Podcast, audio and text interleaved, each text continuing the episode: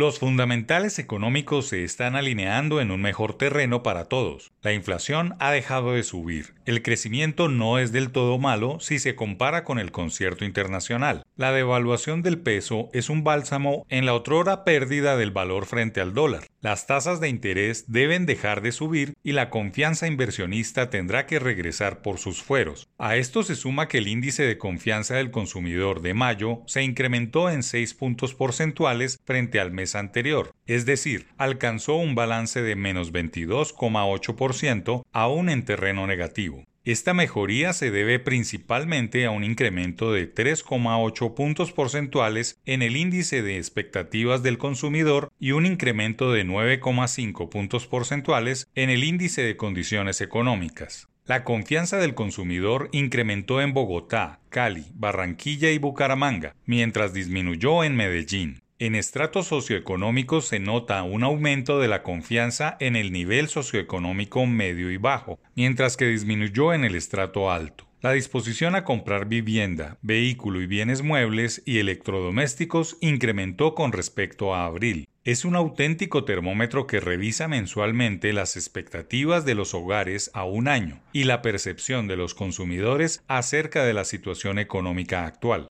Una cosa es el índice de expectativas del consumidor y otra muy distinta el índice de condiciones económicas. Ambos evidencian un incremento de dos puntos porcentuales en la valoración de los consumidores sobre la situación de sus hogares y del país. Los actores económicos, políticos y sociales no deben juntar las tres vías para el desarrollo del país. En especial los empresarios deben continuar con su labor protagónica en un sector productivo de generar riqueza, empleo y pagar impuestos, al tiempo que los políticos deben cambiar su actuar basado en el todo vale para hacerse elegir y administrar grandes presupuestos. Son muy pocos los políticos que realmente buscan el beneficio de sus electores, el crecimiento del país y de sus regiones. El fin subyacente siempre es disponer de millonarios contratos y abultada burocracia para sus familias y patrocinadores. Si bien es casi imposible evitar que los caminos de los políticos y empresarios no se junten, es un deber de esos actores mantener las distancias para no ver lo público como una oportunidad de negocio. Debe haber un absoluto divorcio entre los negocios privados y el sector público, no usar un pilar para desarrollar el otro. Pero la tercera vía, economía, política y sociedad, es la que tiene que ver con el orden público, la seguridad, la percepción de respeto y el libre mercado. El gobierno nacional debe garantizar a todos los colombianos poder trabajar en paz, crecer en lo económico, ser exitoso sin que la extorsión cabalgue de manera impune en los incipientes emprendimientos.